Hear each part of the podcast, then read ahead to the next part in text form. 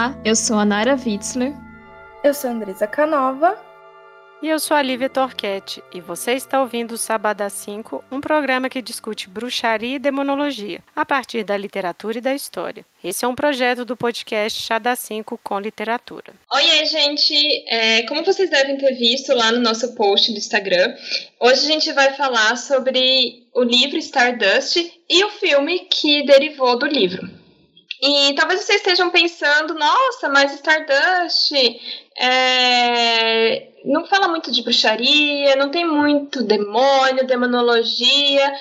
Na verdade, nesse episódio a gente ainda está usando do tema da bruxaria, né? Então a gente pegou a bruxaria mais para abrir esse leque e a gente vai falar muito mais hoje sobre magia, sobre feitiçaria, sobre folclore, sobre, é, enfim, sobre fadas.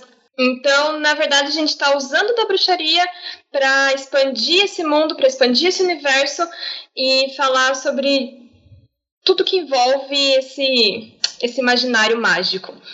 Exato. E antes que nos acusem de, de sermos falcianes, né? A gente ainda está mais ou menos dentro do que a gente tem como teoria para os nossos estudos, que é a questão de que a demonologia ela sempre se ocupou de assuntos maiores, né? Assim, a gente sempre fala aqui do Stuart Clark, de uma linguagem demonológica, né? Então os nossos autores lá, né? Esses caras que a gente passou o ano falando deles, eles estavam ocupados e preocupados com temas vários, né, diversos, né, e calhava que naquela mentalidade, naquele contexto ali existia essa linguagem que tinha como instrumentos os anjos e demônios. Então a gente está um pouco ainda dentro desse contexto de pensar esses mundos, né? Assim, o sobrenatural sempre ali fazendo essa fronteira com o mundo dos humanos, o mundo normal, enfim, o nome que quiserem dar, né? E, e, é, e essa tentativa que acontece no século XVI, XVII, de tentar classificar tudo que existe nesses diversos é, imaginários, né, de cada região. Então, assim, fadas, fantasmas, duendes, é, né, todo esse tipo de, de criatura, vamos dizer, que não, não é humano, vai entrar na chave demonológica no momento que eles desejam classificar o que é aquilo, se aquilo é de Deus ou se aquilo é do diabo, né? Isso, e por causa de tudo isso que a gente falou, então hoje os temas que a gente vai tratar são magia e essa relação, esse embate entre o mundo dos humanos, o mundo terreno e o mundo, esse mundo mágico, esse mundo sobrenatural. A gente vai falar sobre fadas e também, é claro, não podia faltar sobre as bruxas. Bom, gente, então Stardust, vocês conhecem, né, essa publicação de 99 do, do Neil Gaiman, mas quem é esse homem, né, o que falar dele, né, assim, eu sou suspeita, eu li o Sandman, quando eu estava na faculdade, uma amiga minha era enlouquecida com ele, e foi aí que eu tive contato, eu não conhecia nada dele. Mas ele é, ai, é um, ator, um autor incrível, é um autor inglês, escreve ficção, não ficção, história em quadrinhos, né? No caso, da graphic novel mesmo, né? E enfim, ele fala muito das influências que ele teve, né, na escrita, no gosto pela literatura e até a própria questão do folclore, dos contos populares, né? Que a gente que também a gente lê e que a gente sabe aí, né? Enfim, quem é o Tolkien, Lewis Carroll, o Alan Poe, Ursula Le Guin, Mary Shelley, Alan Moore, Angela Carter, né? Essa galera toda desse universo da fantasia, do fantástico, né? Eles estão entre essas suas principais influências, né? É, enfim, principais trabalhos, e ele teve muitas adaptações, né, para o cinema ou para animação e tudo mais, né? Esse que eu falei do Sandman, é, a sua graphic novel de 89, depois As Belas Maldições, que é recente aí pela Amazon, né, que é de 1990. Vamos falar do Stardust de 99, American Gods, que estava aí também na, na Amazon, né, de 2001, Coraline, de 2002. Enfim, é um autor que eu gosto muito, então eu estava muito animada para fazer esse esse episódio, porque é um tema também que me interessa muito, né? Uh, acho que é isso. Bom, falando em influências, eu imagino que quem leu Stardust, a gente vai depois fazer um resumo aqui, né? Sabe um pouco dessa história, desse mundo humano que faz. É, fronteira com o mundo das fadas, né? E o Neil Gaiman, ele mesmo, fala de um livro que ele leu e que é uma das melhores fantasias que ele já leu, que é o Lud, Lud in the Mist, que é alguma coisa Lud nas Brumas, que é o nome de uma cidade, né? E esse é um livro, é uma fantasia de 1926 e é muito legal porque ela é escrita por uma mulher, né? Isso é uma coisa muito legal, porque ela é anterior a Tolkien, é anterior a toda aquela galera lá de Oxford, né? E assim, imaginem, né? Uma mulher lá, escritora nesta época, né? Bom, a Hope Mirles, ela é uma autora inglesa e nesse livro é um pouco, né, à medida que eu vou contando aqui, vocês vão achar muitas semelhanças também com Stardust. Mas ela conta dessa cidade que ela existe na confluência de dois rios e ela faz é, fronteira com o mundo das fadas. E muitos séculos antes do próprio momento da história, né, existia um duque né, o Duke Aubrey, que ele era, ele gostava muito das coisas de fadas, né? Esse mundo das fadas era visto com muita com muita reverência, né? Tem até as frutas das fadas, que é esse alimento mágico delas e tudo mais, né? Mas enfim, houve um momento que ele foi expulso, é, e é até engraçado porque ele é expulso por. Aqui a gente já vai vendo né, um pouco essa questão de crítica dessa coisa muito racional e tudo, mas ele é expulso dessa cidade pelos burgueses, pelos comerciantes, e eles proíbem tudo, qualquer coisa relacionada ao mundo das fadas. E aí é proibido, né, de fato. E aí existem pessoas que começam a traficar essas frutas das fadas para dentro da cidade. Então, assim, existe um mercado clandestino mesmo desses produtos, de qualquer coisa relacionado ao mundo das fadas.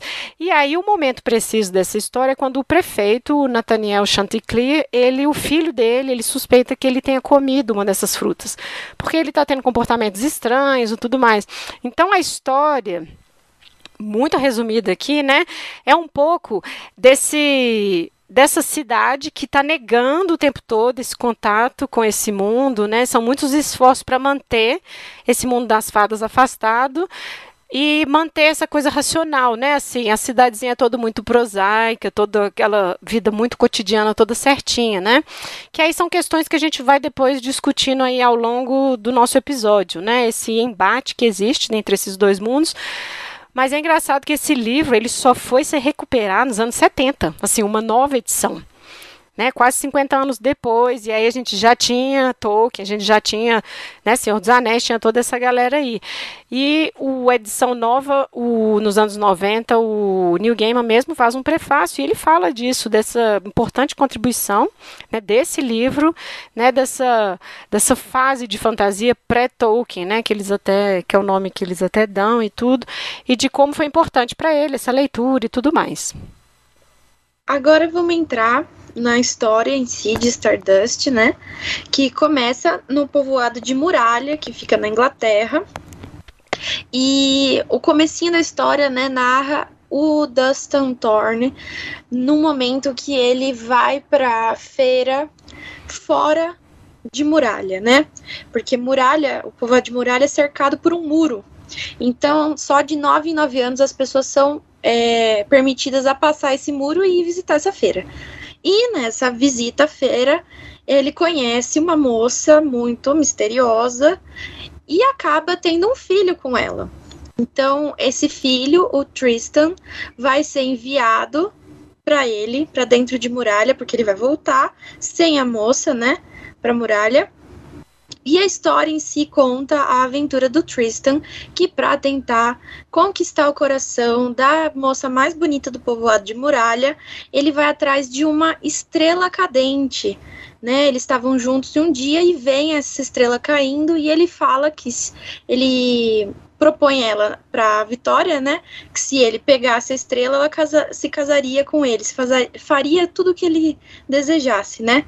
Então ele vai atrás dessa estrela. Só que quando ele passa o muro, ele descobre um mundo totalmente inesperado e diferente de muralha, né? Acho que essa é um, uma sinopse sem dar muitos spoilers, né? É, e acho que é legal você já falar sobre a muralha, porque a gente está falando o tempo todo de mundos diferentes, né? E é interessante que, por exemplo, o, esse livro, né, o, do Neil Gaiman, ele se passa todo no mundo das fadas. Ele, humano que vai até esse mundo, né? Claro que ele volta, vai e volta, enfim, né? Mas assim, é, a gente vê mais a coisa da fantasia. E esse do Lud, você, é engraçado que é o mundo natural, o mundo natural é ótimo, que é o mundo humano e não, você não sabe nada ali da, do, do mundo das fadas. É, é esse mercado clandestino acontecendo, né? Mas a fantasia está ali, mas eles querendo o tempo todo tirar, sabe? É um movimento contrário. Isso é muito legal. Sim, e, eu acho que esse elemento do muro é um elemento extremamente importante para a narrativa, porque, né, isso como você falou, né, ele limita o mundo dos homens e o mundo sobrenatural, né, o mundo das fadas. É, esse muro, eu, eu as meninas vão, vão rir de mim, né? Porque eu cismei com o muro de Adriano, que é uma construção que fica na Inglaterra, que foi o Império Romano que construiu para dividir o território entre os romanos e os selvagens bretões, assim, né? Mas é, é um muro que que vai servir de inspiração para muitas histórias de fantasia. Eu acho que Stardust é uma delas. As Crônicas de Fogo e Gelo o, o George Martin se inspira nesse muro também ao construir a muralha, né? Que é aquele rolê que protege a galerinha do, né? Também não, não vou dar muitos spoilers para quem não assistiu. Nossa, será? né? É, não, né? não, não, mas é o primeiro episódio. É verdade, é verdade. É o primeiro episódio da primeira temporada. Então, é verdade. Tá, uma galera assim, tipo, né? Sobrenatural mesmo. E e eu acho muito interessante isso, né? Porque então, assim, é uma, uma um elemento característico da Inglaterra, né? Esse, esses muros, né? Que com, com a invasão do, do Império Romano, mas que também de outras maneiras aparecem nos contos populares de forma simbólica, né? Não nem sempre é, física, mas que existe sempre um limite geográfico entre o mundo dos humanos e o mundo sobrenatural. E uh, os personagens acabam passando, né? Ou as fadas vindo para o mundo dos humanos, ou os humanos indo para o mundo das fadas, né? Eu acho que que ele é muito importante por conta disso, né? Se, é, talvez seja o, o personagem principal da história, seja o muro, talvez, assim, né? Porque ele significa muita coisa, né? É, e acho que se a gente for pensar nessas, é nas fontes que a gente trabalha também, né? Existia um anseio de localizar o inferno fisicamente, o céu, enfim, né? Assim, não existia essa coisa de poder tentar dizer de onde que vinham as coisas, né? E aí a gente já até comentou em alguns episódios aqui, talvez, a Nara até se quiser falar disso melhor, né? É, de quando vem, né, os europeus eles invadem a América, nossa, a gente encontrou, sabe, esse local, como que isso então vira uma preocupação maior ainda, né? Então assim, a gente não está tão afastado uhum. dessa ideia, né? Mas é... não, é, faz sentido. Sempre é, é, o momento da modernidade, né? Que é o período que a gente estuda. Você tem que dar uma explicação racional e natural para tudo o que acontece. Então, se existem eventos sobrenaturais acontecendo, você tem que demonstrar e indicar onde eles acontecem e como eles acontecem e por que eles acontecem. Então, se existe um céu, se existe um inferno, se existe um sabá, é, tudo isso tem que estar tá muito bem delimitado. Onde que é, onde que fica, como que chega, como que sai, como que volta, se volta. Né? Então, é e bem é interessante um... mesmo. É, e é, e é uma, uma necessidade também do período medieval, né? Assim, de localizar é, a entrada do inferno, que nem a Lívia falou, ah, é. ou o purgatório, também quando se cria esse espaço, né? É, existe a noção de que os, esses espaços estão no, na Terra aqui, né? Não, é diferente do que a gente pensa hoje, né? Que tipo, o céu tá lá no céu, né? Sei lá. Mas assim, tipo, o inferno estaria também aqui, é. haveria possibilidade de entrar ou não nele. E e até que é uma, é uma discussão muito, né, pra gente hoje parece até ser um pouco cômica, mas é que as pessoas se perguntavam, por exemplo, né, de que tamanho era o céu, porque se todo mundo que morresse fosse pro céu ou pro inferno, teria que ser um espaço gigantesco para caber todo mundo, né? Então, Exato. Então, assim, era uma ideia mesmo de localidade física, né, assim, concreta. Sim. É, e é interessante porque aqui a gente está pensando no muro, mas é, quando a gente pensa nas fadas e na magia, o elemento da água sempre aparece, e vocês devem estar cansados já de me ouvir falar sobre isso. Mas, no caso, as bruxas que a gente vai falar né, na nossa dessa história, elas vêm desse reino, né? Assim, que existiu há muitos anos e não existe mais, mas que era na água, né? E isso a gente já retoma de um fundo de cultura popular, né? Que são das fadas. Então, acho que a aproximação, a primeira aproximação que a gente pode pensar é por aí. Ainda na questão de, de fronteira, mas a água. A água sempre é o elemento pelo qual o sobrenatural vem para o mundo humano.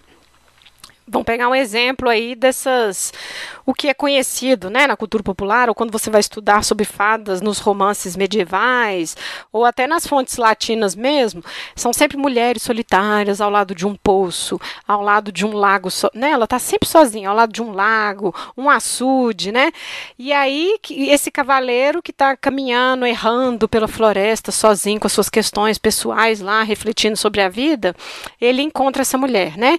Isso é uma tópica recorrentíssima na literatura de romance, né, romance cortês e tudo.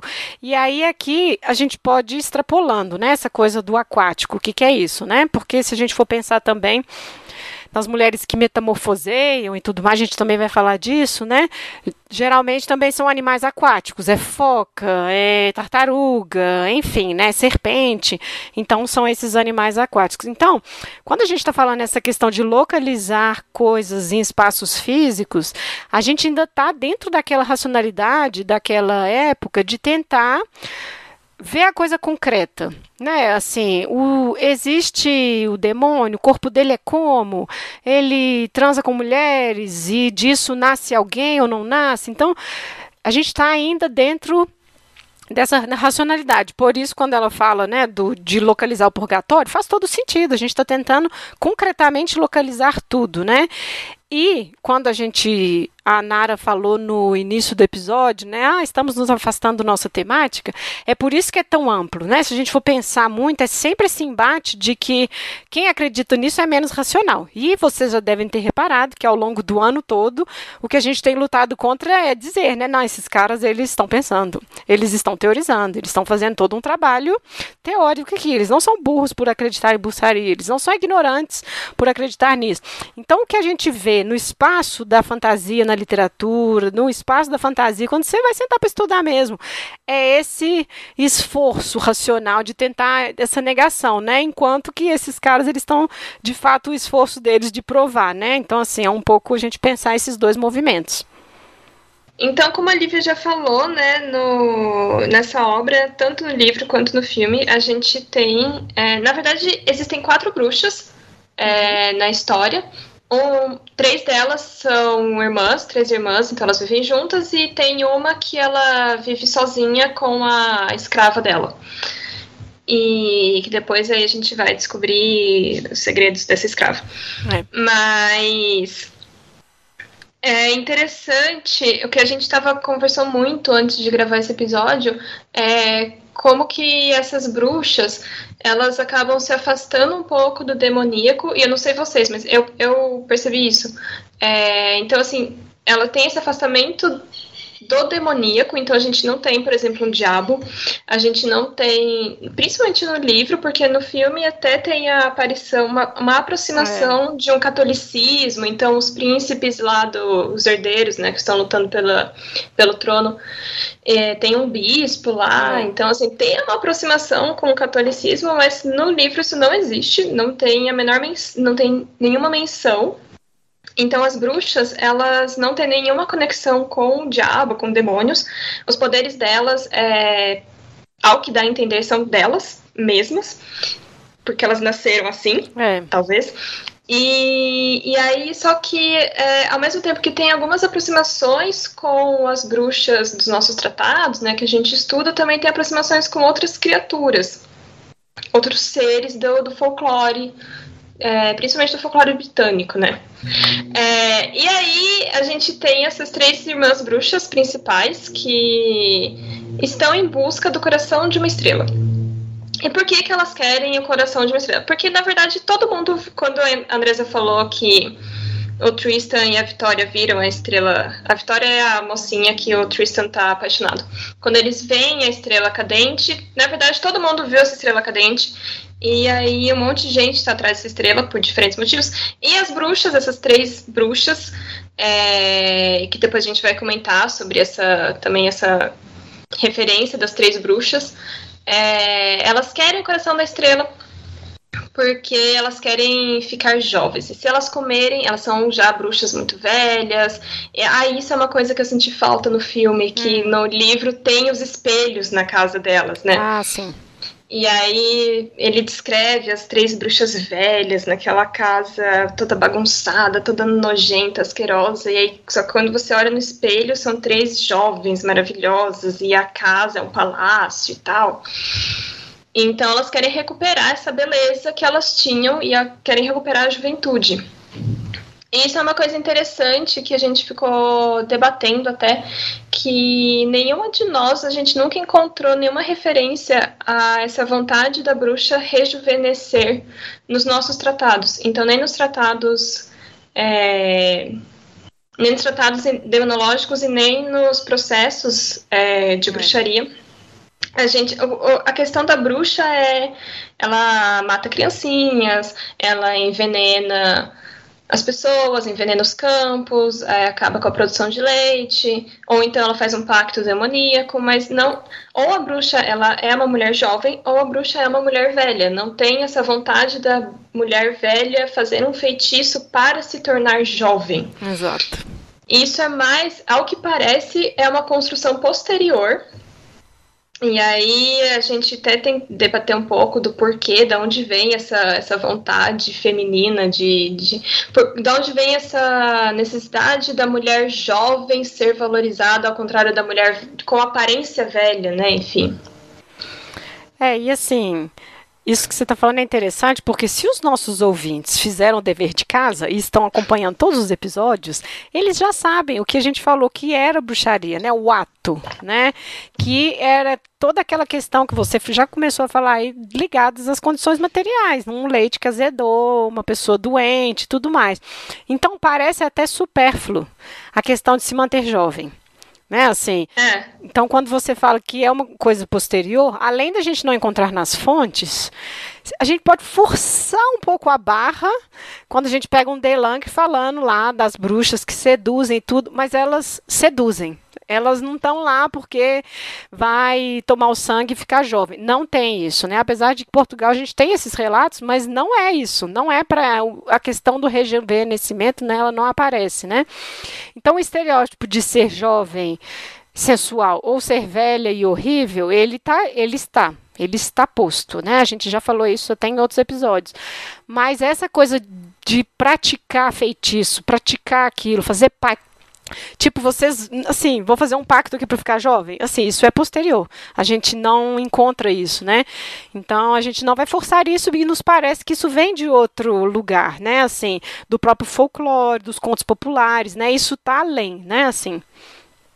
Mas isso aparece em praticamente, eu tava pensando, isso aparece em praticamente todos os filmes e livros que a gente Exato. tem hoje sobre a bruxaria. Não só hoje, né? Assim, os contos de fadas, a gente Exato. tem a Branca de Neve, a, a, bruxa da Branca de Neve, a da Rapunzel, né? Que fazem feitiços para ficar jovens. Até naquele filme The Witch também. É, tem um, algumas ceninhas que parece dá a entender que tem essa relação entre a bruxa velha que Exato. come criancinhas para ficar jovem. Mas. Então, é um, é um estereótipo muito estabelecido hoje em dia, é. só que ele é recente, né? É, mesmo se você for pegar, por exemplo, aqueles manuscritos medievais, lá a gente está falando de canibalismo, mas existe um propósito para você usar corpos de crianças, né? A gordura está fazendo feitiço para voar, está fazendo feitiço para outra pessoa, veneno, né? Então, assim, é uma outra dinâmica, você não está ali pelo menos até onde a gente leu e até onde a gente estudou, né? A gente não encontra essa questão do rejuvenescimento tão forte. Já é uma leitura muito posterior mesmo. Uhum. E como você Sim. disse, tão estabelecida que as pessoas jogam para o passado, né? Assim, né? Enfim, dando outro nome Sim. para o anacronismo, mas assim, acaba jogando isso para o passado. E até então não está em fontes, né? E eu acho que a gente também precisa ter muita consciência de que a palavra bruxa, ela não é uma coisa é, rígida, não é uma imagem tipo já dada, né? É uma coisa construída. Então, e ela é uma figura construída a partir de uma colcha de retalhos, né? Então, assim, cada local vai também entender algo que que o, o que é bruxa, né? O que a figura da bruxa muda de lugar para lugar. E eu acho que essas três bruxas acabam não, não sendo o estereótipo da bruxa do século XVI, né? Mas acabam recebendo algumas características que foram lidas no aspecto demoníaco, que foram jogadas nesse liquidificador, né? Que, que a, a cultura é. virou, né? E assim, a gente pode pensar que são três bruxas, a gente pode lembrar das parcas, que eram três, né? É, esse número aí. A, no livro, ele fala que a bruxa é uma lâmia. Lâmia é uma figura mitológica grega, mas que depois ela continua em diversas culturas. Ela é uma. Já entre os gregos, ela era uma criatura. Uma espécie de que, pássaro, né? Sim, que devorava crianças, bebia o sangue das crianças. O cristianismo vai é, englobar essa criatura também, transformando ela em uma súcuba, ou seja, colocando ela na esfera demoníaca. Então, ao mesmo tempo que ela está distante do que a gente conhece como bruxa, ela é muito próxima nesse quesito de pensar como as coisas são construídas ao longo do tempo, que pega coisa do popular, que pega coisa do erudito, que pega coisa de mitologia, de folclore e vai virando um outro produto, né? É, e aí que eu acho que essas três bruxas, elas se encontram com esse elemento da tríade, né? Que você falou das, das parcas que decidiam os destinos dos homens. E aí vem um pouco a coisa da fada, que é esse elemento tão fundamental aí na história, né? Que eram essas senhoras que decidiam os destinos. Isso vem de uma herança grega, mas vem dessas mulheres, né, que é da cultura celta, dessas, ah, enfim, chamam de amantes sobrenaturais, né? dessas mulheres que habitam os bosques, né? Então a gente tem esse construto ou mosaico, como a Andresa falou, sendo formado e a gente vê esse eco, né, na, nessas bruxas aí. Vocês querem dar o spoiler? Elas conseguem pegar o coração da estrela ou não? Eu acho que, né, por ser uma história, um conto de fadas, acho que talvez sabemos o que vai acontecer, é. né? É claro que ele se dá de formas diferentes no livro e no filme, né? O livro é muito mais. Sim. É, um final muito mais assim, bem resolvido, todos somos maduros e. Né? O filme já não, tem uma guerra épica, uma luta épica que é muito legal. E a bruxa, ela é toda poderosa, né? Assim, no, no filme. O livro também, obviamente. Mas uma coisa interessante que é a diferença dos dois é que no livro é, tem muitos é, encantamentos que são pela fala, né? E no livro, a, tem, tipo assim, poder saindo da mão dela, né? Assim, uma coisa mais física, né? E a, a bruxa que a gente né, conhece no século XVI, em muitos lugares, é alguma coisa na fala mesmo, né? Assim, um feitiço dito, uma maldição dita, né? Ou ervas, né? Receitinha de ervas também pode ser, né? Entrar nessa esfera, mas uh, os feitiços, boa parte deles são nessa esfera do dito, né? Do, do falado, né? Eu fiquei com a impressão que no filme as bruxas elas são muito mais parecidas com o estereótipo que a gente tem de bruxa hoje em dia do que no livro. No livro, a impressão que me deu é que não só as bruxas, mas todos os personagens, eles têm muito mais um ar de história de cavalaria, assim, sabe? Então todo mundo é muito guiado por pela honra, pelos votos, é, pelas dívidas de, de honra, né? Ah, você me salvou, então agora eu tenho uma dívida eterna para com você e tal. É, no filme, eu acho que eles quiseram retratar a bruxa muito mais parecida, talvez talvez para até para ser mais palatável assim né para palatável que eu digo no sentido assim do no, nós enquanto público a gente conseguisse é, identificar melhor é, com essas personagens. De reconhecimento no, no, mesmo né? Isso eu não tô querendo dar um ar negativo para sim. para pro filme. É só eu acho que assim foi uma escolha para gente que a gente se relaciona me melhor né mais facilmente com esse tipo de personagem. Mas elas são assim elas são as vilãs realmente. E elas são más até o fim, sabe? É, então, essa coisa da bruxa maligna e que nada pode parar o, a vontade dela e o desejo dela. Então, assim, é, eu acho que a, no filme elas são mais bruxas nesse sentido do que no livro. E a gente pode depois aí comentar sobre essa mescla de bruxa e fada. É, eu também acho. Porque eu acho que é isso. Na fantasia, você faz essa aproximação com dessas três bruxas com esse personagem da fada. E é muito legal quando você vai estudar a fada, é isso, esse caráter ambíguo. Não é ambíguo no sentido de que elas ficam no no em cima do muro, mas no sentido de que elas podem fazer o bem ou o mal. E isso é tão humano, gente. Assim, isso é muito humano, né? Assim, a pessoa não é 100% ruim Sim. e ela nem é 100% boa, né? Então, assim, aí, você, aí que fica o óbvio também a questão da, da, própria fada como uma construção cristã de uma elaboração de um substrato popular anterior e antigo, né? Mas quando você vai na fantasia, elas são motivadas por sentimentos muito é quase primitivos, eles são viscerais, né? Aí tem um arrependimento, ou então tem uma coisa, né? Por exemplo, a estrela, né? Que é um pouco essa coisa aproximada de fada também, ela é toda ingênua, né? Ela não vive entre humanos, ela não sabe como são os humanos, né? Ela não entende o mundo humano. Então você tem um pouco essa entrada desse personagem que aí ele força os outros a mostrarem essas tendências, o que são, o que não são, né? Então assim, Olha só, a gente está falando de fantasia, mas a gente está falando disso, dessas relações, né? Como que as pessoas lidam com as coisas, né? As relações conflituosas do próprio Tristan com o resto do vilarejo, né? Essa coisa dele se sentir outsider. O cara do. O prefeito lá do Lud in the Mist, ele tinha isso também.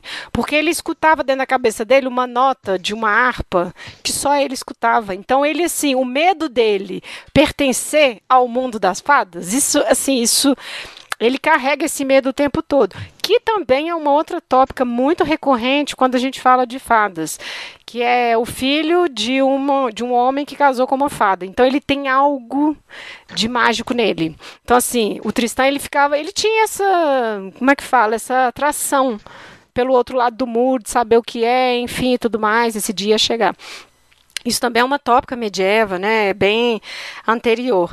Então, isso é muito comum. Você que é esse filho de fada, você carrega em você, não é nem um poder, mas você carrega um traço desse passado, desse antecedente férico da sua linhagem, né? A Melusina, que eu vivo falando aí também, é a que é mais evidente, né? Os seus 11 filhos, cada um deles tem um, uma, um traço físico no rosto que lembra o mundo, que lembra essa sociedade, essa sociedade dessa França medieval, de que aquela mulher ali tem algo que não é, não é 90% humano, né? Então, tem um filho que ele tem um dente de javali para fora da boca, tem um outro que tem um olho de ciclope no meio da testa, tem um outro que tem uma orelha maior que a outra, enfim. Então, tem essas essas marcas que são físicas, né? A gente está falando do próprio corpo humano deles, que lembra esse passado que não é tão cristão. Ele está dentro do maravilhoso, ele está dentro lá do mundo das fadas, né? Então esses limites, eles são o tempo todo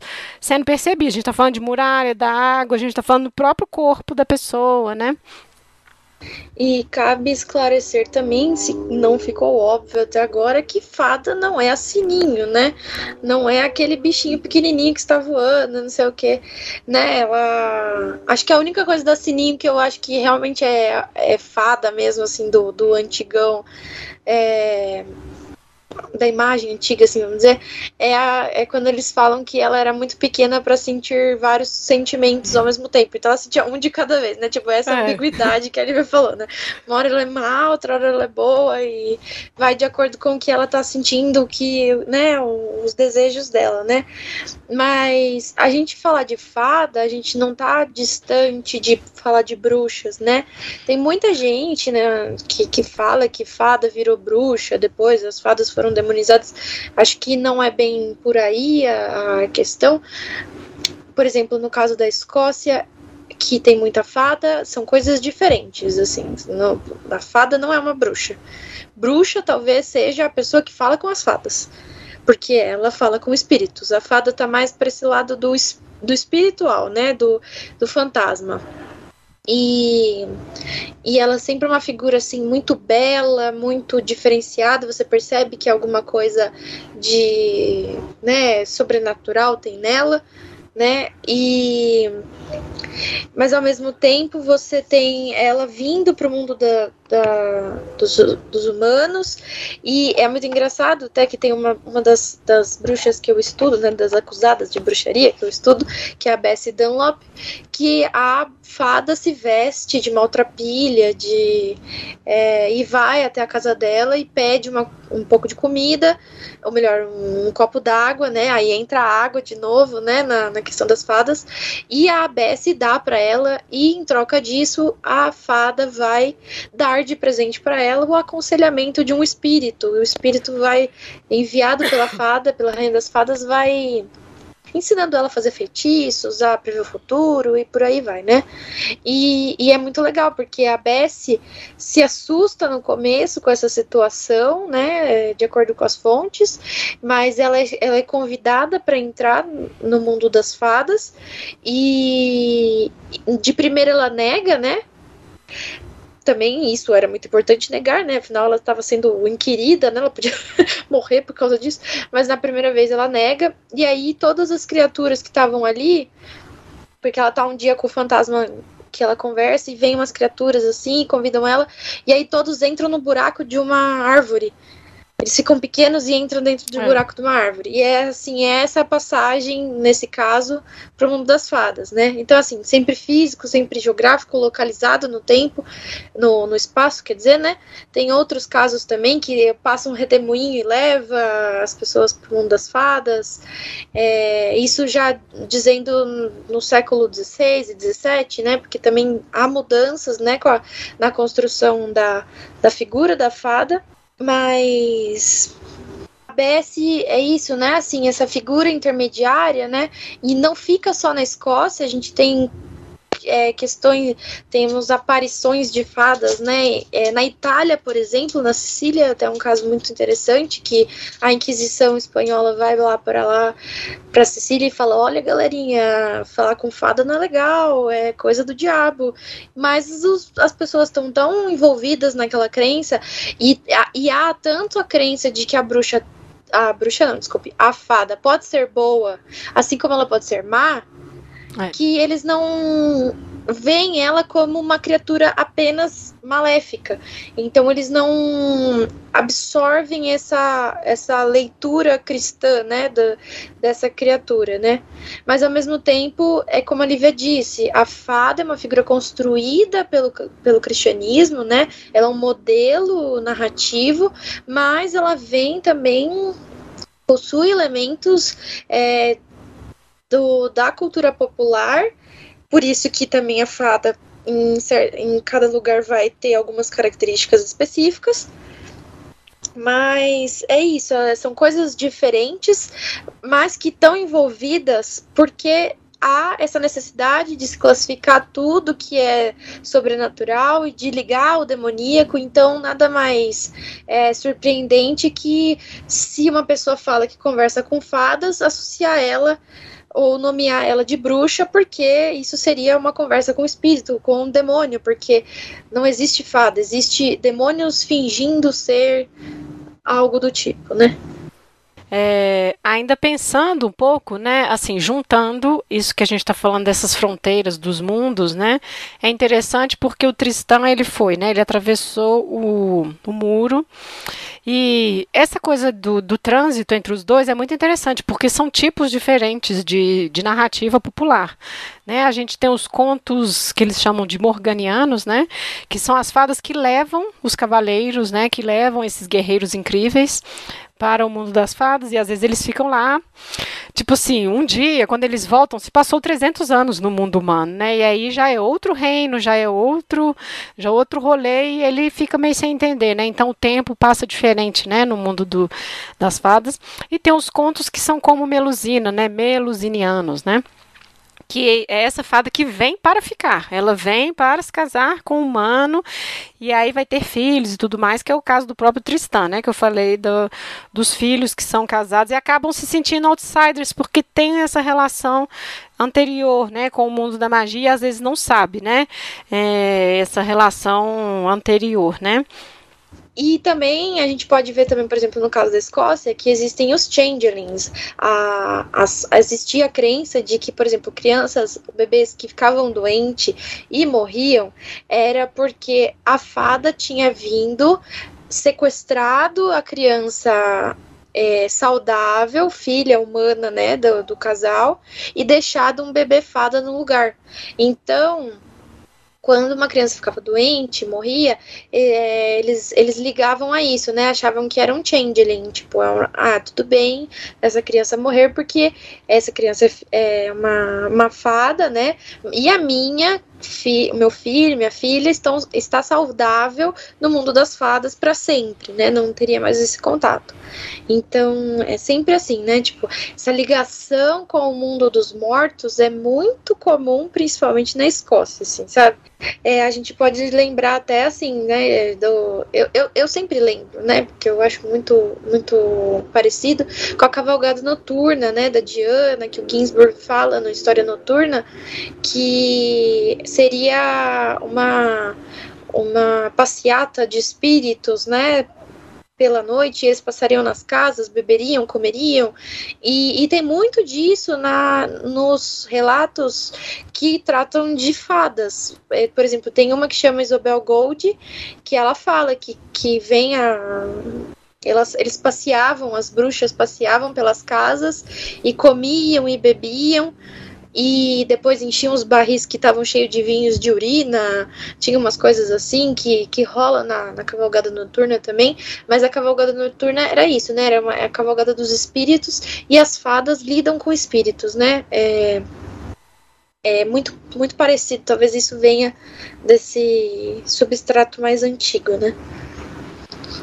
É, quando você estava falando do Chandler, eu estava pensando também nessa questão que, assim, aposto que muita gente achou engraçado, né? Assim, ai, meu bebê está bem no mundo das fadas.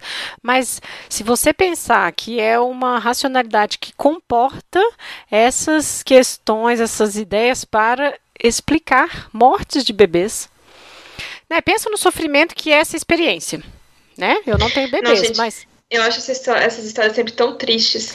Exato. Então, assim, a gente tem assim uma perspectiva hoje na historiografia atual de historiadores que trazem um pouco da psicanálise, né? Eles vão trazendo para pensar as, as, as fontes né, desses processos. Né? A gente já comentou aqui o Édipo e o Diabo e tudo mais.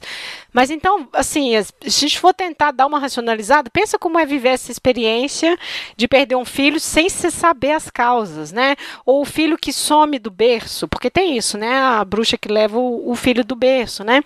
Então, assim, não é só a ausência de racionalidade, né? Tipo assim, ah, não tem justificativa, é culpa do diabo. Não é isso. É, isso é uma justificativa, né?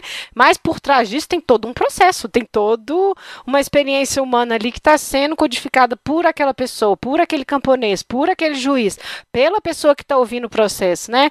Então, assim, hoje a gente vive comentando entre a gente, né? Que a gente está tão acostumada a ler essas histórias que a gente acha engraçado, a gente acha genial, a gente seleciona para contar para os alunos, mas aquilo foi uma pessoa, aquilo ali foi uma experiência de uma pessoa. É claro que a gente pode também discutir, né? Até que limite foi uma experiência, foi só um relato que ela está passando para frente, que circula há muito tempo, né? Claro que tem essa perspectiva também, mas esse esse fundo humano, né? A gente nunca pode esquecer isso, né?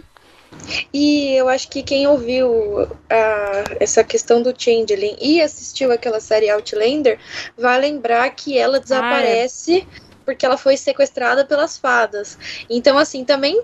Esse daí eu não cruzei ainda com essa, com essa questão, mas eu sei que existe relatos de, tipo, pessoas desaparecerem e falarem que foi sequestrada pelas fadas. Por isso que vem. Né, ela, ela desapareceu e essa é a resposta que eles dão, né? Mesmo numa Escócia do século XX, né? Porque tem muito, muito disso que ainda está vivo, né? A, essa, essas mulheres que na Itália, né, na Sicília, que diziam ter poder de conversar com as fadas, elas ainda existem até hoje. Você tem as. Elas chamam donas de fora em português, assim, né? Mas é. Elas existem humanas que teriam habilidades de se conectar é, com esse mundo das fadas, né? E, e barganhar com elas, né? É...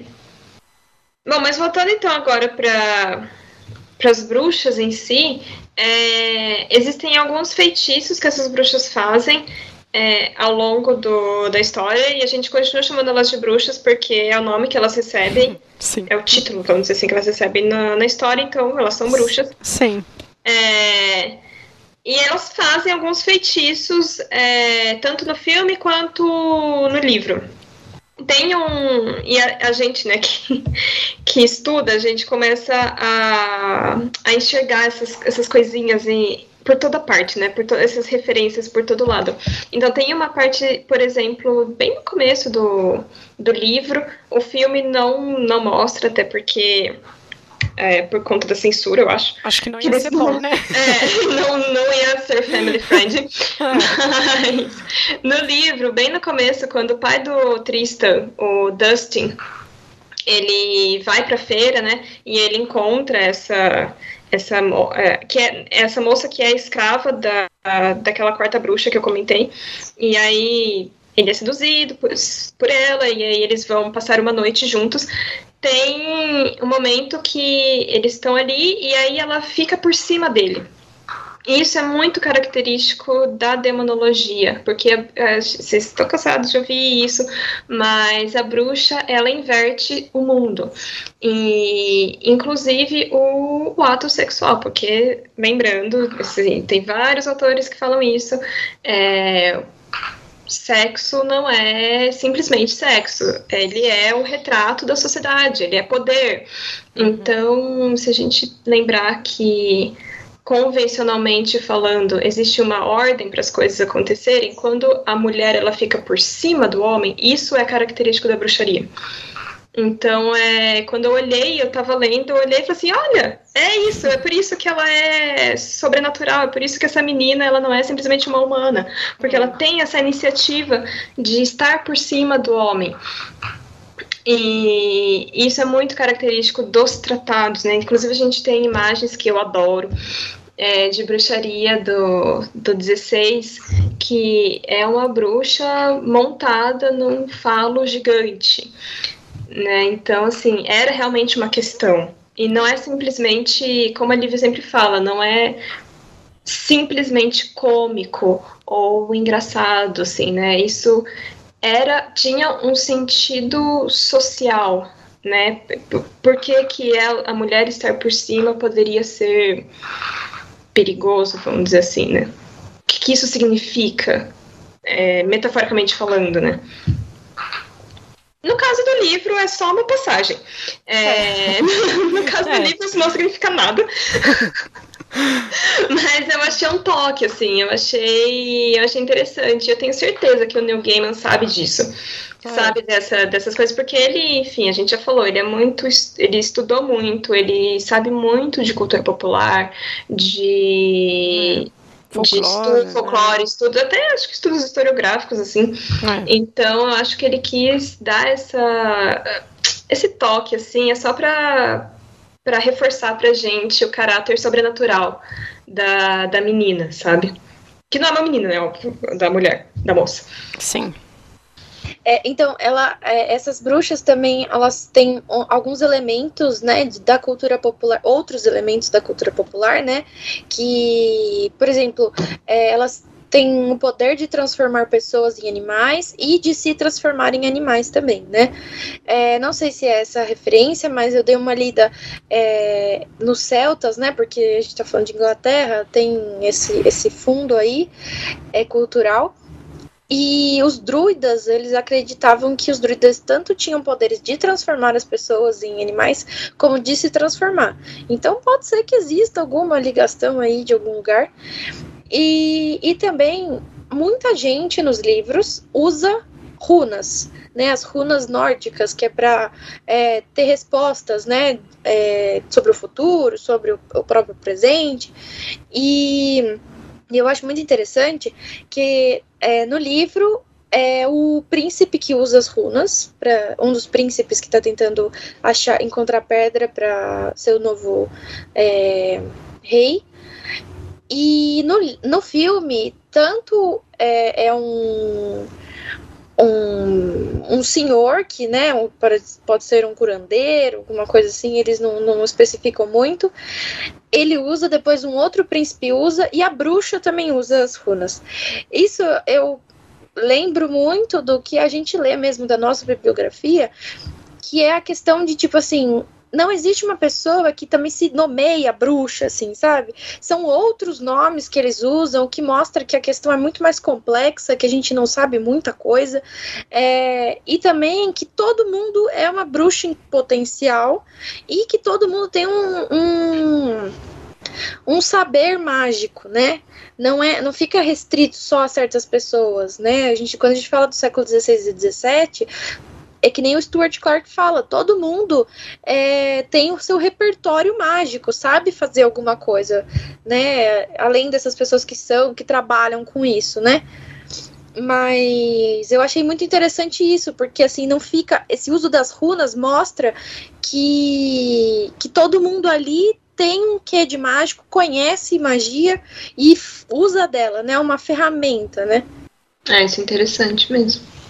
É, temos o, elas fazem muitos feitiços também, né, no, ao longo do livro, e um deles que eu, que eu gosto muito é o quando, isso, isso ela só usa no filme, né, quando ela vai lutar contra o Septimus e ela faz um boneco de argila dele, e isso é muito comum nessa época. Tem muitos feitiços disso, disso, assim, né?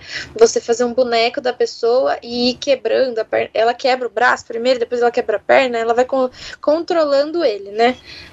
É, tem vários casos na Escócia é, sobre isso. Na Inglaterra tem também, eu não vou saber dizer tantos assim, mas é, é uma coisa muito interessante, que é essa magia imagética, né? A gente já falou no capítulo das bruxas de Stillwick sobre isso, mas é, é muito importante frisar também que né, muita gente associa esses bonecos com bonecos de voodoo e não são bonecos de voodoo, né? Isso daí é uma construção do é, uma narrativa dos Estados Unidos para desmoralizar a revolução do Haiti. Isso é uma né, outra, outra discussão, mas é uma é racista falar que, que aquilo é um boneco voodoo, né? É, principalmente porque né, existe esse, essa prática é muito comum na Europa de, da antiguidade. Então, assim, é até anacrônico você falar, é, nomear é, um boneco de boneco voodoo, além de ser um erro terrível porque mostra que não se conhece o que é o voodoo, né? Mais propriamente. Mas é, essa magia imagética é muito comum no, na Grécia, é, no Império Romano, na África, quando eu falo de Egito, e, e é muito interessante isso, né? Tipo, é, a magia sempre é ligada nessa questão de semelhança ou de contágio, né? Ou uma coisa é, contagia você com, com poder, é, ou você faz, é, atinge ou ajuda uma pessoa a partir da semelhança dela, né? Isso é bem antropológico até, muitos estudos antropológicos sobre isso. É, e tem também a questão que não, no, nem no livro nem no filme eles usam esse nome, mas a gente consegue pescar a, a referência que são os familiares das bruxas, principalmente com a, a quarta bruxa, que em hora é do da moça. E, e ela, principalmente ela, tem animais que auxiliam ela. E aí eu acho que como o Neil Gaiman quis, não sei se ele quis, enfim, tem essa desassociação do demoníaco, né, as bruxas não são demoníacas na história, é, essa a questão dos familiares é um pouco diferente do que a gente vê nos registros históricos. Porque o que é o familiar? Primeiro que o familiar, essa ideia de um familiar, ele é próprio da, das Ilhas Britânicas. Então é algo da Inglaterra, da Escócia, e são demônios é, que são designados por Satã para auxiliar as bruxas. E aí, quando eles são enviados às bruxas para ajudá-las, eles adquirem a forma de algum animal. Por isso que sempre quando a gente vê, né, assim, a gente já falou da Sabrina, mas acho que é o clássico que todo mundo vem primeiramente, né, o Salem, que é o gatinho da Sabrina. Então, é, é sempre tem um bichinho que tá, geralmente um gato, um sapo, um cachorro preto, é, que tá ajudando ali a bruxa a a resolver as questões dela e a fazer os feitiços. No meio como um escravo, assim mesmo. No livro, tanto no livro quanto no filme, como não tem esse caráter demoníaco, é a própria bruxa que transforma outras pessoas em animais. Então a gente vê a essa quarta bruxa, ela transforma a escrava dela em pássaro. Ela também, em determinado momento, transforma o, Dust, o Tristan em, em rato. Então, no caso da escrava é para ajudar a bruxa, no caso do Tristan é para para punição, assim, né? Hum. Ela tá sendo malvada. Mas é, é de novo aquilo que a gente estava falando dessa mistura no livro que tem entre a, a bruxa demonológica, vamos dizer assim, e esses outros seres. Os poderes é. vêm dela mesma.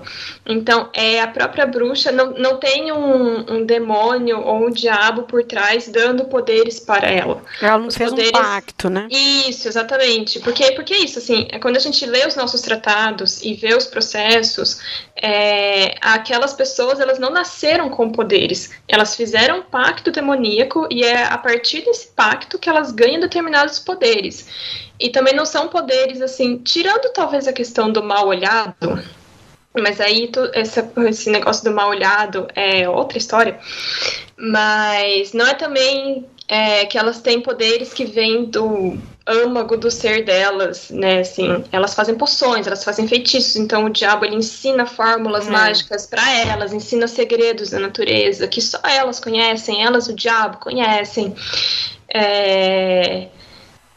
Então, assim, tem quando a gente olha para os tratados e para os processos, sempre tem ali por trás da bruxa ou do bruxo, né, do mago, esse demônio, o diabo, sussurrando para ela o que ela deve fazer para o feitiço ali dar certo. Na história, em Stardust, tanto no filme quanto no livro, é, os poderes vêm delas mesmas, porque não tem pacto. Então elas já nasceram com esse poder. Então é elas próprias que mexem as coisas e transformam os outros em animais, ou se transformam em animais, é, fazem os feitiços, né? Bom, gente, então vamos lá. Assim, acho que depois da gente ficar tecendo, né, todos esses, esses comentários, eu creio que os ouvintes já imaginam o nosso veredito de indicação, né, e tudo mais, né? Bom, eu li primeiro o quadrinho, né, do, do Stardust, depois para esse vi o filme e é um filme que sempre que está passando eu assisto, assim, não tem jeito, eu sempre assisto esse filme, eu adoro. E eu fui ler agora para o podcast, né? Claro que ele é uma indicação, sobretudo para quem né, gosta de magia, gosta de fantasia, né? E eu não sei se é porque é menos bruxa e mais fada. Eu, eu assisto sempre para o divertimento e sem ficar observando tantas coisas assim, com. Enfim, como a Nara falou, a gente vê as referências, não tem como desver, né? A gente está sempre vendo. Mas eu gosto muito porque tem, assim, é um espaço de. a fantasia ali, tanto no filme, né? Ou, ou mesmo no livro tá ok, sabe? Você acreditar naquilo, tá ok, você vê aqueles diálogos, você, assim, é o espaço da aceitação, sabe? Então, assim, a fantasia ela abre esse espaço. E penso também um pouco retomando o que a Nara falou no início do episódio, né? Assim, que é algo que eu estou sempre pensando eu, quando eu leio ou quando eu vou pesquisar, né? Que é essa fronteira, essa fronteira da experiência humana com, enfim, o nome que as pessoas quiserem dar, o sobrenatural, aparições, espíritos, encosto, visagem, né? Assim, é um negócio que me interessa, né? Então, quando a gente pega a fantasia, né? O mundo é estabelecido, ninguém ali está questionando nada. O espaço do conto popular, por si, né? A sua natureza é essa. Não é uma história que você pega e vai questionar se os feijões são mágicos, como a mãe do João. Você não vai questionar, né? Você não vai questionar uma bruxa que faz uma maçã envenenada, né? Não porque você aceita aquilo, mas é um pacto com o leitor em que aquilo faz parte do mundo, né? Então isso é uma coisa que muito me interessa, né? E é uma coisa que a gente veio é, discutindo ao longo de toda essa temporada nossa aí de podcast, né? Do Chá da 5. É, eu também sou apaixonada pelo filme. Eu lembro do dia que eu fui assistir no cinema. Não esqueço, porque assim, amo esse filme. E vim, né? Só li esse ano o livro. E agora não vou mais soltar o New Gaiman, porque estou apaixonada.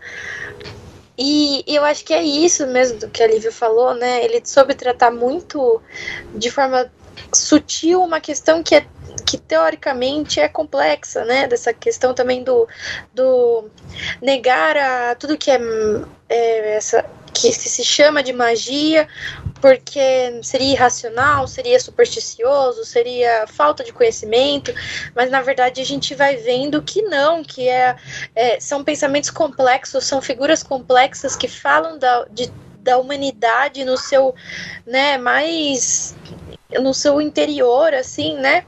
Então, é, e fazem sentido até hoje, porque senão a gente não, não né, consumiria mais esses produtos, né? Hoje em dia, eu tenho certeza que você, ouvinte, já fez alguma magiquinha aí no seu dia a dia ou conhece alguém que fez, né? É. É, conhece o filho do primo, né? do vizinho, que é. conhece alguém que faz. É. Sim, e, e assim, não é superstição não é irracional, porque ele fica naquela esfera do e se funcionar, não é mesmo? A gente. Vai que dá certo, né? Exatamente. Então eu acho que por isso que continua vivo ainda. A gente não tem todas as explicações do mundo, e mesmo quando tiver todas as explicações do mundo, é isso que tá. Essa pode ser uma explicação para o mundo. Ela é possível, não é que ela existe porque a gente não encontrou uma verdade melhor. Ela existe porque ela existe e é, e é possível para muita gente até hoje. Então tem que ser respeitada e tem que ser estudada também, porque é incrível, né? Assim, é muito interessante tudo isso, né? E o livro também, assim, um chuchuzinho, amei, muito gostoso de ler. Lembra mesmo os contos populares, porque é uma narrativa muito fluida, muito rápida, né? E é, e é muito é muito divertido, assim. Vou, vou ler tudo do New Gaiman daqui pra frente. é, eu. Não me matem, meninas. Mas eu gosto muito mais do livro do que do filme. Mas é puramente por um gosto pessoal, sim. Mas eu acho que são obras um pouco diferentes, pelo menos a sensação que eu tive. O livro, ele realmente é muito mais esse caráter de mito. Quando a gente pega a estrutura de um mito mesmo, acho que o Neil Gaiman quis é, colocar os arquétipos, é, tem muito mais magia, tem muito mais folclore, é, tem os personagens eles são movidos por coisas diferentes. Então assim no no livro a gente percebe muito mais esse crescimento pessoal do Tristan, é, a gente acompanha a, o autoconhecimento dele, então é até assim uma jornada de herói, realmente assim. Agora o filme, ele é um filme de fantasia dos anos 2000. E é um é, bom filme de fantasia dos anos 2000. É. Então, assim, eu acho que o objetivo do filme é diferente do objetivo do livro. Enquanto no livro é muito mais centrado nesse autoconhecimento, no realmente na transformação, da, na passagem do Tristan de menino para homem, né? Assim, essa coisa arquética. O filme eu senti que é muito mais uma história de amor. É um romance. E é um romance é. gostosinho. É divertidinho de assistir. Eu me diverti assistindo. É gostoso, é leve, sabe? É, e ele traz muito algumas questões que já estavam mais em voga nos anos 2000, então as falas da estrela são diferentes das falas no, no livro, né? Tem, você já vê um discurso um pouco mais feminista, assim, com frases que você é. pensa, é, realmente, isso é, é posterior do livro ao livro. Mas assim, é eu acho que são objetivos diferentes, eu acho que Sim. os dois têm uma moral até diferente, é, mas são. Eu, eu, particularmente, gosto mais do livro do que do filme, porém é um filme bom, é um filme gostoso de assistir, é um filme divertido. É, você tem um, passa um bom tempo assistindo o filme e tem todas essas questões que a gente falou, né? Da magia, da bruxaria, das fadas, enfim, que a gente adora, né? Bom, para finalizar então, vamos passar as nossas indicações. Ah, eu, eu indico um pouco pensando nessa coisa dos contos populares, da magia, né? Bom, primeiro indico a publicação de uma amiga minha e ela já participou aqui de vários episódios também do Chá das Cinco, é a Jane. Quem ouviu o podcast lá do Castelo Animado ou da Pequena Sereia, uh, a conhece.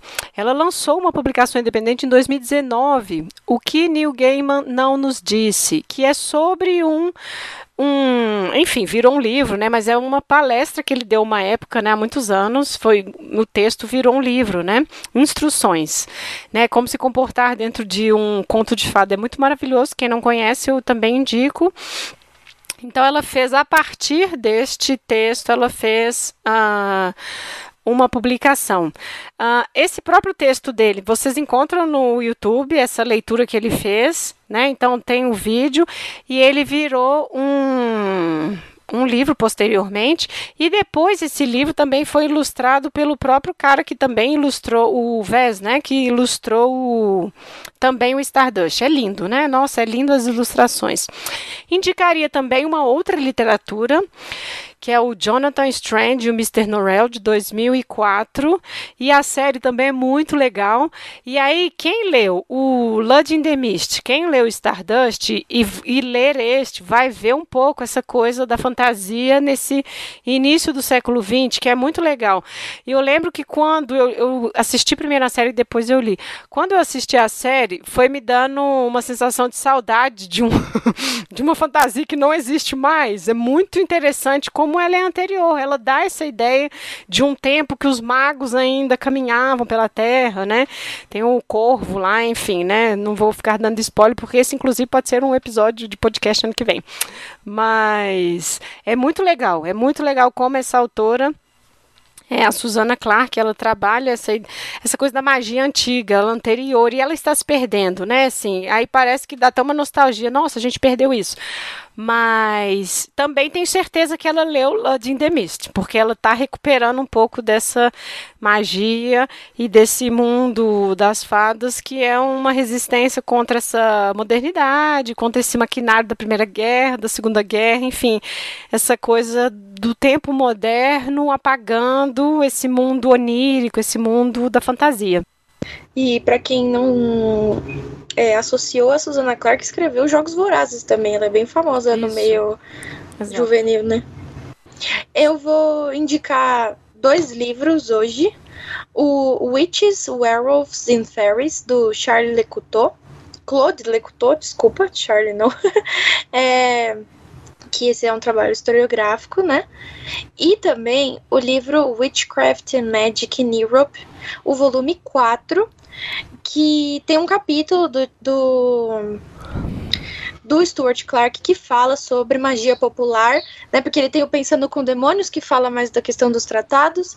É, e esse livro, no, é, na parte 3, se eu não me engano, ele fala sobre magia, sobre os problemas de, é, de falar sobre o conceito de magia, essa essa oposição que as pessoas fazem entre o que é científico e o que é mágico, né? Também acho muito interessante. Esses são livros mais historiográficos, mas são, são vão ser muito interessantes para quem gosta mais da parte do, desse debate acadêmico, né?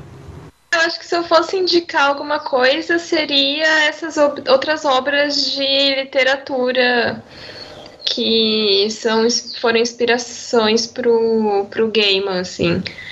Pô, não sei se alguém. Não sei se alguém nunca cruzou com elas, mas se não cruzou, que vá ler.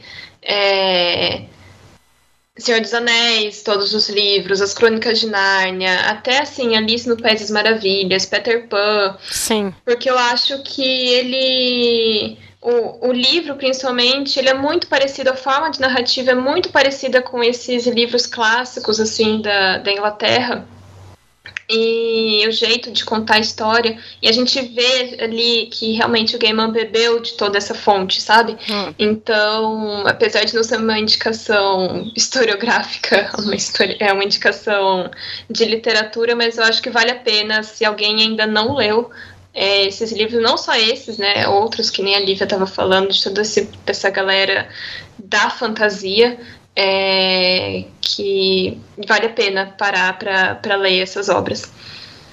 Bom, então assim nos despedimos, né? Encerrando esta primeira temporada do Sabadão 5 com literatura, projeto que né, surgiu lá no nosso grupo de estudos, a gente se reunia para estudar textos. Ah, vamos gravar esses textos falando de filmes e cultura popular, que tal?